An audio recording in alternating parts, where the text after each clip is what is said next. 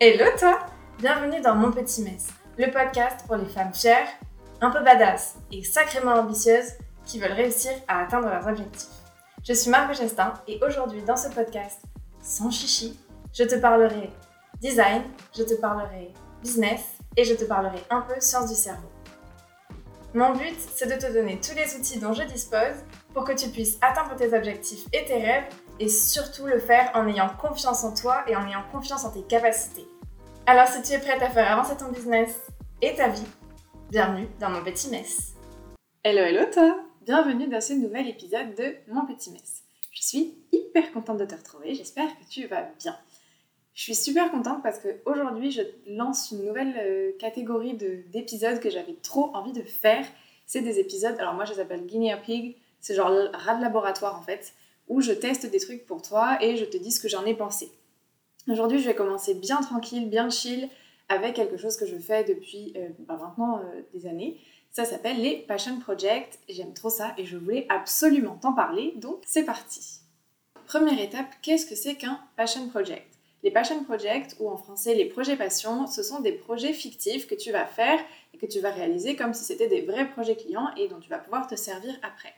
Donc euh, ça s'applique à vraiment plein de domaines, je pense que tu peux en faire dans à peu près tous les cœurs de métier.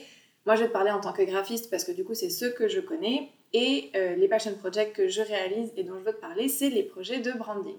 Donc en fait tu trouves un brief, donc comme un, une demande client en fait qui t'explique un peu bah, qui est le client, qui est l'entreprise, ce qu'ils veulent, ce dont ils ont besoin, et c'est à toi de réaliser bah, toutes les demandes. Donc selon le brief et selon là où tu le trouves, ça va être plus ou moins détaillé, ça dépend vraiment de ce que tu recherches et de ce que tu as envie de faire, mais ça se présente vraiment comme euh, un projet réel, sauf qu'au final, il n'y pas pas payé, il n'y a pas de client à la fin, et tu fais un peu ce que tu veux. Ce sont souvent des projets qui se présentent, euh, moi je les trouve sur Instagram sous forme de challenge où tu as souvent un temps donné pour les réaliser. Après vraiment c'est libre à toi de faire ce que tu veux. Mais ce sont des projets qui ont beaucoup beaucoup de bénéfices et qui peuvent apporter beaucoup de choses et c'est pour ça que je voulais t'en parler. Moi comme je te disais ça fait vraiment longtemps que j'en fais et je voulais partager un peu avec toi mon expérience, ce que j'en ai tiré, ce que j'en ai appris et peut-être quelques petits conseils pour, euh, bah, pour que ça puisse t'aider toi et si tu connais pas les Passion Projects pour que tu puisses les découvrir il y a énormément de bénéfices que tu vas pouvoir tirer de ces passion projects et de la réalisation de ces passion projects. Et je voulais te les donner un peu. Alors, il n'y a pas forcément d'ordre. Je te les dis un peu comme je les ai notés et comme ils sont sortis de ma tête. Le podcast, s'appelle Mon Petit Mess. Hein. c'est littéralement mon petit bordel. Donc, il faut que les épisodes, ça colle avec le titre. Donc, je te donne les trucs un peu dans le désordre. Après, je te laisserai, toi, en tirer ce que tu veux. Mais je te donne un peu toutes mes idées. Le premier gros bénéfice que tu vas pouvoir tirer, et le point le plus important, et je trouve ce qui est le mieux dans le fait de faire des passion projects, c'est que tu en tires énormément d'expérience et de compétences. On est d'accord que ce sont des projets fictifs, donc tu n'as pas de client derrière, tu n'as aucune obligation en théorie. Mais si tu les fais de manière hyper pro et que tu les considères comme étant un vrai projet, tu vas forcément t'appliquer, donner le meilleur de toi-même, comme si tu avais un vrai client en face. Et c'est là que c'est hyper intéressant en fait, ça va t'apporter beaucoup d'expérience et ça va t'apporter beaucoup de compétences que tu n'aurais pas forcément. Ça te permet de vraiment t'entraîner, de produire un contenu et des projets qui seront très beaux. Moi, ce que je fais souvent, c'est des brandings complets, donc des identités visuelles complètes avec le logo, les couleurs, la palette de couleurs, la palette, euh, la sélection de, police. Enfin, il y a vraiment plein de trucs que j'inclus. Et tu peux aussi inclure, par exemple, tout ce qui va être éléments collatéraux. Donc, je sais pas, le print, il y en a certains qui incluent même les sites internet, enfin, tu sais, les, les maquettes de sites, tu peux inclure vraiment du packaging aussi, il y a vraiment plein de choses que tu peux inclure. Et tous ces trucs-là, bah, à force de faire des passion projects et à force de faire des projets fictifs, ça te donne de l'expérience parce que mine de rien, que le projet soit réel ou pas et qu'à la fin, ça soit donné à un client ou pas, dans tous les cas, tu l'auras fait. Donc tu te seras entraîné, tu auras appris de nouvelles compétences, tu auras peut-être euh, appris de nouvelles techniques. Et le fait de ne pas avoir la pression d'avoir un vrai client derrière, ça peut vraiment te libérer d'une espèce de, de charge ou de stress, et donc ça peut être hyper bénéfique. On conseille souvent aux débutants de faire des passion projects justement parce que ça t'entraîne énormément et que ça t'apporte de nouvelles compétences, et aussi parce que quand tu es débutant, tu as peu de clients. Vu que tu as peu de clients, tu as plus de temps, et donc ça te permet ben, de d'occuper ton temps déjà, ce qui peut être intéressant, mais surtout ça te permet de développer tes compétences. Si tu attends constamment qu'un client tombe pour t'entraîner, ce que tu vas faire pour ton client sera peut-être un peu moins bien ou peut-être un peu moins quali que si tu le si tu t'entraînes constamment. Donc ne serait-ce que pour ça, vraiment, moi je te conseille de faire des passion projects, de t'entraîner, de, de continuer à pratiquer aussi, parce que c'est important, même quand on n'a pas trop de clients, de continuer à pratiquer, de continuer à s'entraîner, de continuer à découvrir de nouveaux trucs. Donc premier point, c'était ça. En parlant de clients, on est d'accord que si tu débutes, t'as pas forcément un portfolio énorme. Le problème, c'est qu'un portfolio, surtout dans un métier graphique comme le nôtre, c'est hyper important.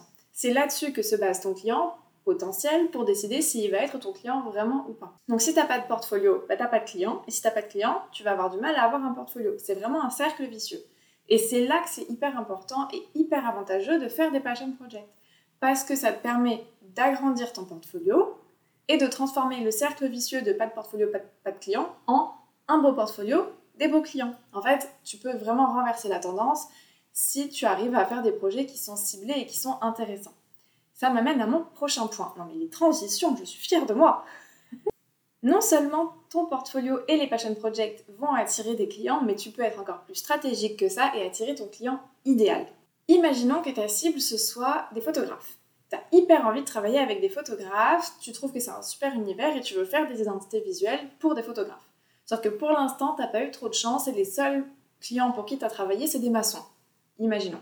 Si tu postes le travail que tu as fait sur Instagram, ou sur tes réseaux sociaux, sur ton portfolio, tout ça, c'est génial parce que du coup, tu montres quand même que tu travailles. Sauf que si un photographe tombe par hasard sur ton compte et ton portfolio, il risque de pas vraiment connecter avec ton contenu et de repartir.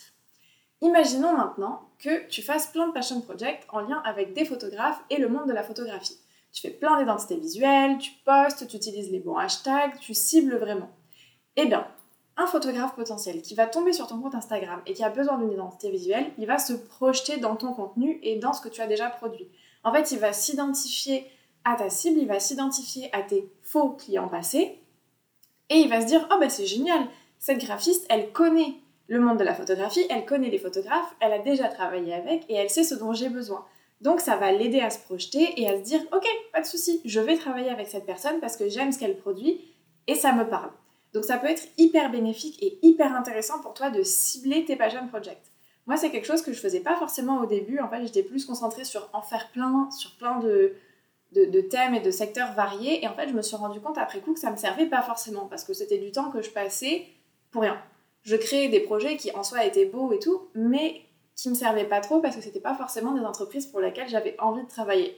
Donc j'ai pris un moment, je me suis recadrée, j'ai réfléchi et depuis, j'essaie de faire des passion projects qui sont en lien avec ma cible et en lien avec mon client idéal. Évidemment, pour faire ça, il faut que tu connaisses ton client idéal, il faut que tu connaisses ta cible et il faut que tu sois clair sur avec qui tu veux travailler. Mais c'est vraiment un bon exercice à faire et dans tous les cas, ça je te le conseille de savoir qui est ton client idéal, c'est hyper important. Donc voilà, essaie de cibler ce client justement dans tes passion projects. Après, ça peut être, tu peux avoir plusieurs clients idéaux et tu peux avoir plusieurs types de projets. Je te dis pas de cibler qu'une seule personne mais ça peut être intéressant pour toi. Autre point hyper important, et moi c'est un des trucs que je préfère avec le fait de faire des passion projects, c'est que tu peux connecter avec des communautés et des nouvelles personnes. Moi j'ai pris l'habitude de participer à des passion projects avec euh, une communauté derrière et un hashtag dédié, un compte dédié. Je te mettrai dans tous les cas dans la description de l'épisode les passion projects auxquels je participe, comme ça tu pourras les retrouver. Celui que j'aime le plus, c'est celui qui est fait par Nathalie Golop, at Brief Club. Et le hashtag, c'est The Brief Club. Et elle fait vraiment des, super, super briefs. C'était une parenthèse. Mais ce que je veux te dire par là, c'est qu'en fait, il y a vraiment une communauté derrière. Il y a vraiment euh, plein de personnes qui participent. Il y a des nouveaux briefs toutes les semaines. Et c'est hyper intéressant. Parce que du coup, ça me permet, bah, déjà moi, d'avoir des briefs toutes les semaines. Donc c'est cool. Mais surtout, ça me permet de voir le travail d'autres personnes. Et le fait qu'il y ait un hashtag dédié et qu'il y ait vraiment une communauté derrière, ça me permet de confronter mon travail à celui d'autres personnes. Outre le fait que je puisse confronter mon travail, mais ça je t'en reparlerai, je peux surtout faire des nouvelles rencontres. J'ai rencontré plein de personnes comme ça, j'ai pu parler à des nouvelles personnes, j'ai découvert des nouveaux comptes, j'ai découvert vraiment des graphistes hyper intéressantes. Donc là, c'est sûr que c'est plutôt du coup accès graphiste et moins accès client parce que c'est plus les graphistes qui participent. Enfin, c'est des, ben, des, personnes comme moi en fait qui aiment ça. Mais je trouve que c'est hyper intéressant ben, du coup pour connecter avec d'autres personnes. C'est vrai que quand on est entrepreneur, c'est facile de se sentir un peu tout seul. On travaille de notre côté, pour peu qu'on n'ait pas d'équipe, ben voilà, c'est un peu solitaire.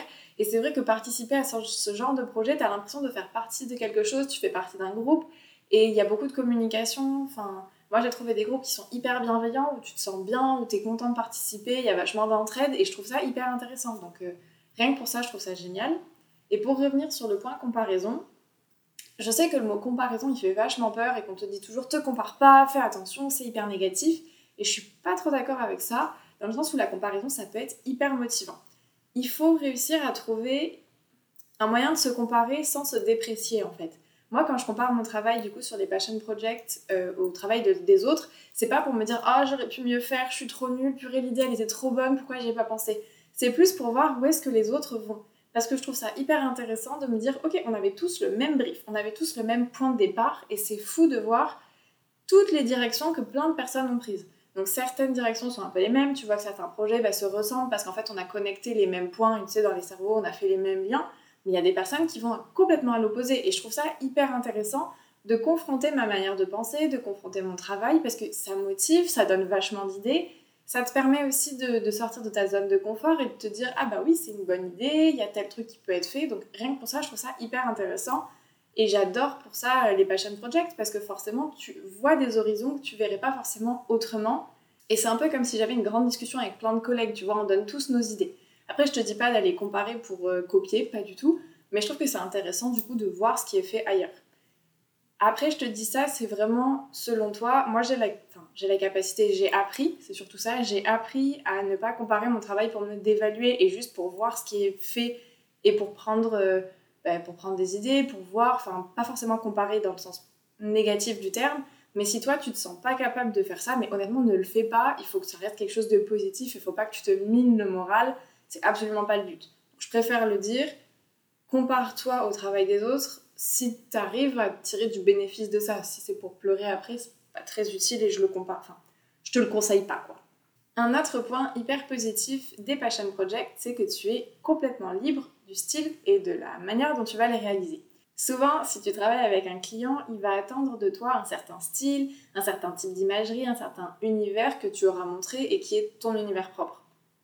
Et si tu essaies de partir trop sur les côtés ou de tester des nouvelles choses, il y a moyen que ça lui plaise pas parce que c'est pas ce qu'il attend de toi en fait. Il s'est fait une idée de ton travail et il veut à peu près ça. Ce qui est tout à fait normal et tout à fait logique, il n'y a aucun souci. Mais c'est vrai que du coup, si tu fais que des projets pro et des projets clients, c'est un peu compliqué de tester des nouveaux horizons, de tester des nouvelles choses. Et ça, les passion projects, c'est fabuleux parce que ça te permet d'aller voir ailleurs. Ça te permet de tester des nouvelles choses, de tester des nouveaux univers, des nouvelles techniques, moi, ce que je fais aussi parfois dans les passion projects, et cela je les garde pour moi, vraiment, je les montre pas, mais c'est que je vais par exemple copier des logos que j'ai vus, que j'ai trouvé intéressants, ou les adapter pour apprendre comment ils sont faits en fait. Parce que parfois, tu n'as pas le choix. Pour comprendre comment quelque chose a été fait et pour, je sais pas, réutiliser une idée ou un type de lettre ou un type de, je sais pas, de manipulation de police, il faut que tu le fasses. Et parfois, le plus simple, en fait, c'est de prendre quelque chose qui a déjà été fait et de recopier. Tu sais, c'est comme quand tu traces tes lettres, que tu es petit et que tu apprends à écrire, ben, en fait, tu traces les lettres encore et encore jusqu'à ce que ça devienne quelque chose que tu saches faire. C'est un peu pareil pour le design en soi. Avant de réussir à faire toi-même, il faut que tu recopies ce qui a été fait pour, ben, pour apprendre en fait. Et les passion projects, ça peut aussi te donner cette liberté-là de faire des projets qui sont que pour toi ou que tu montres, mais ça dépend vraiment. Mais tu peux aussi t'amuser à partir dans des, dans des délires complètement perchés sans forcément que tu aimes le résultat final, c'est pas forcément la question, tu vois, mais juste ça te permet de tester des nouveaux trucs sans avoir une pression, sans avoir quoi que ce soit derrière. Et peut-être que tu vas découvrir des nouvelles techniques, tu vas peut-être découvrir des trucs qui te plaisent trop, des... tu vas apprendre à te servir mieux des logiciels aussi, parce que honnêtement, euh, connaît pas tous tous les secrets de Adobe, hein. il y a beaucoup trop de boutons, c'est impossible de tout savoir. Et c'est en faisant des projets comme ça, où il n'y a aucune pression, que tu vas réussir à apprendre de plus en plus de trucs. C'est toujours un peu comme ça, tu sais, c'est à force de faire que tu t'améliores. Et, c'est pour ça que c'est important de faire des passion projects aussi, puisque ça te permet de tester des nouveaux trucs et ouais, de t'améliorer en fait. En plus, ça peut vachement te challenger. Si tu es quelqu'un qui marche vachement au challenge, tu peux te fixer des petits challenges, tu peux te dire, oh, je vais essayer de faire euh, euh, un projet par mois avec un style différent et tester des nouveaux styles. Enfin, vraiment, c'est toi qui gères ton projet comme tu le veux et tu peux te mettre les challenges que tu veux ou pas de challenge du tout, tu vois. Mais dans tous les cas, ce qui est sûr, c'est que tu vas progresser et que tu vas apprendre des choses. Pour moi, ça, c'est que du bénéfice et c'est que positif. Parce que si tu restes toujours dans tes mêmes projets pro et dans ton même univers, à force, tu vas déjà potentiellement te dégoûter de ce que tu fais parce que tu n'en pourras plus de faire toujours la même chose. Mais en plus, tu peux te fatiguer et puis tu n'apprendras pas forcément. Je trouve que c'est important dans un métier graphique de vraiment continuer à tester des nouveaux trucs parce que ça te permet, toi, de, de garder ton œil ouvert aux nouvelles tendances, tout ça. Et en parlant de tendances d'ailleurs, il est possible, alors ça dépend des graphistes, mais je sais que tu sais, il y, a des, y a des tendances, il y a des, il y a des modes qui passent. Par exemple, on a eu une mode où il y a eu beaucoup de logos avec des polices hyper manuscrites ou des polices scripts super belles. Et en fait, on sait que c'est des modes et donc on sait que c'est hyper beau, mais que potentiellement ça va être hyper passager et que dans trois ans, ce sera démodé ou dans moins de temps que ça.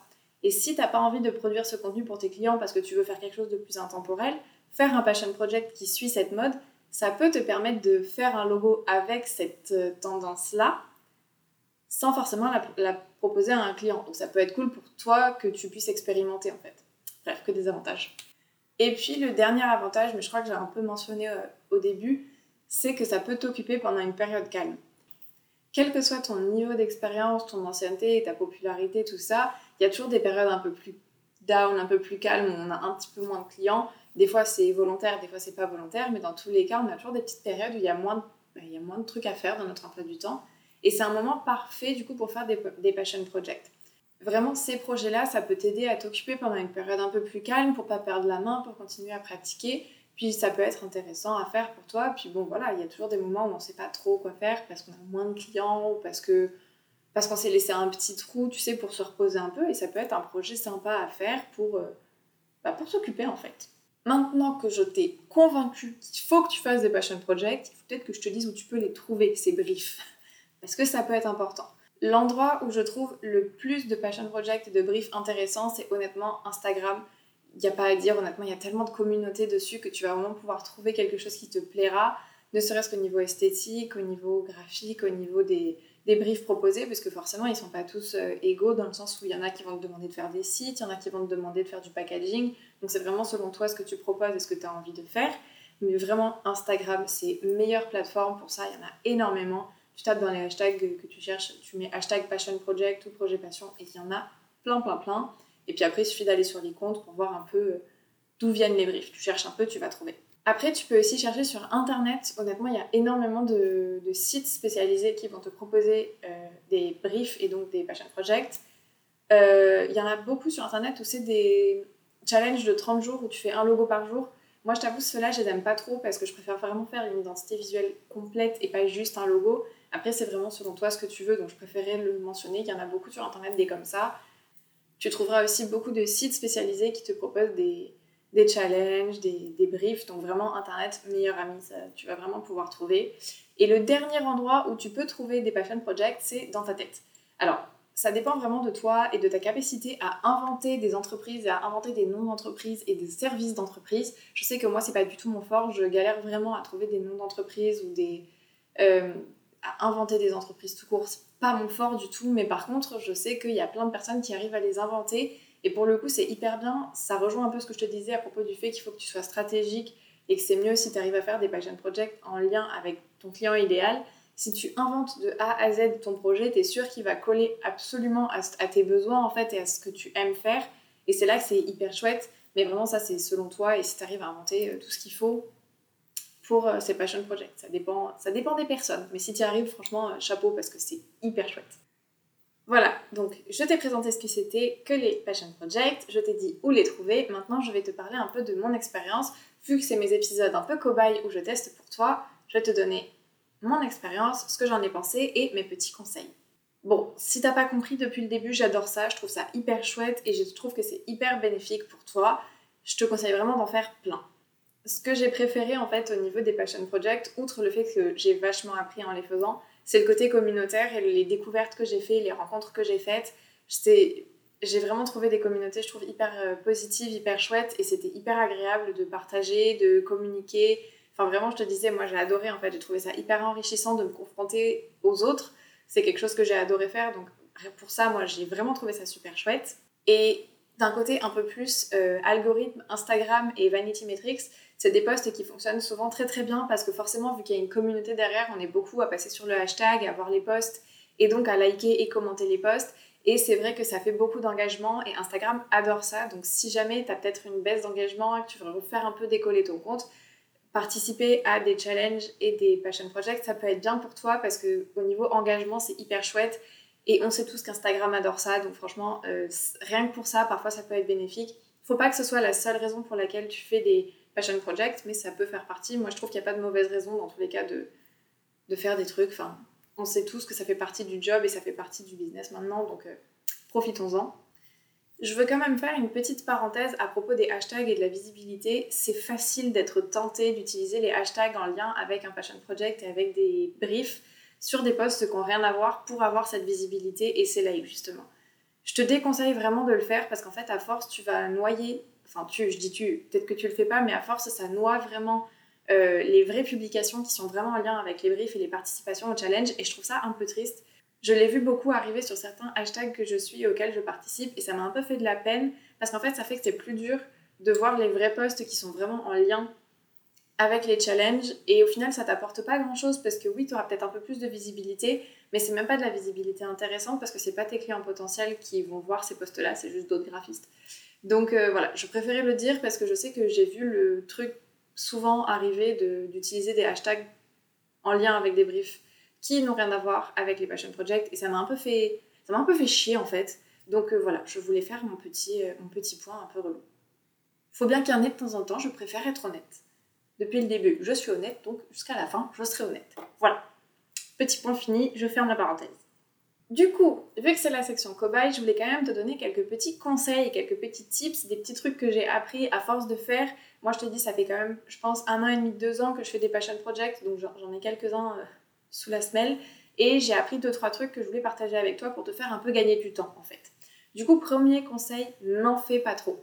En fait, au début, moi, j'en faisais vraiment presque un par semaine parce que c'était euh, le rythme qui était donné par euh, la page Instagram que je suivais qui faisait des briefs.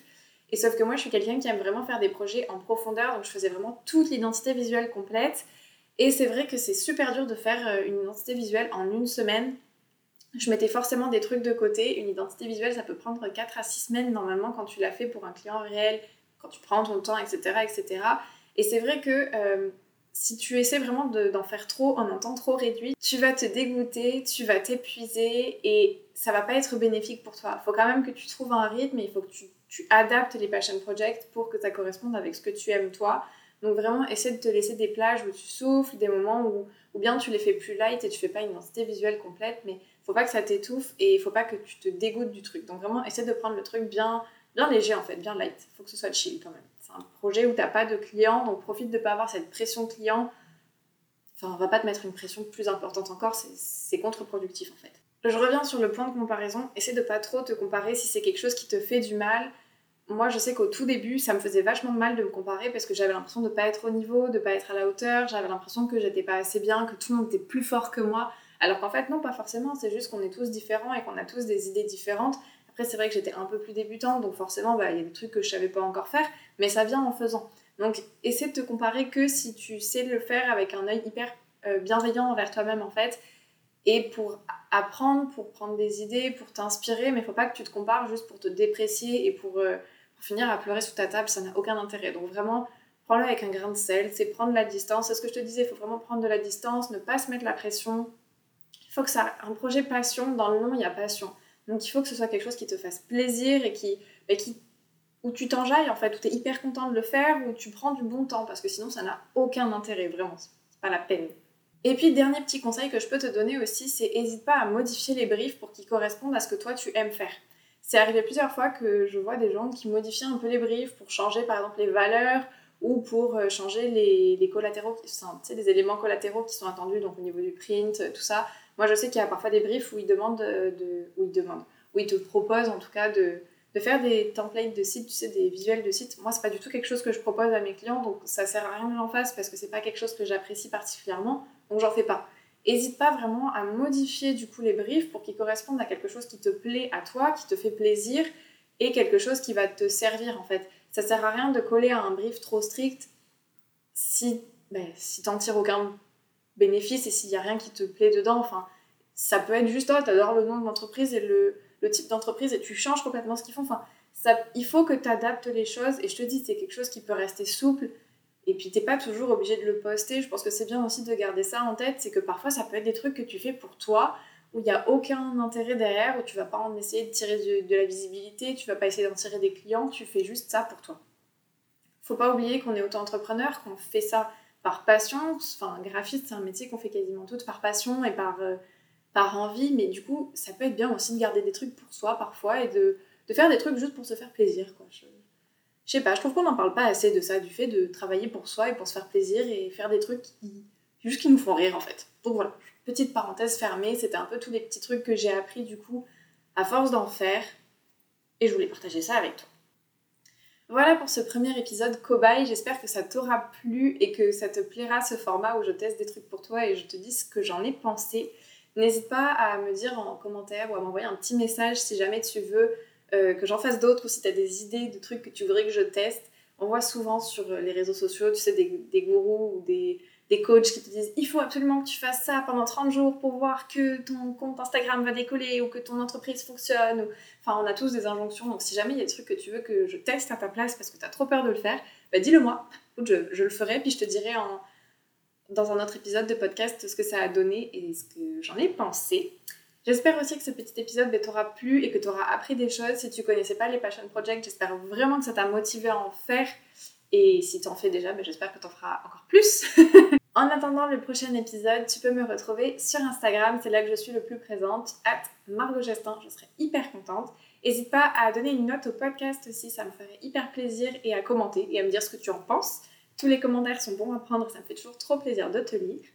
Moi, je te dis à la semaine prochaine, prends soin de toi, et voilà. Bye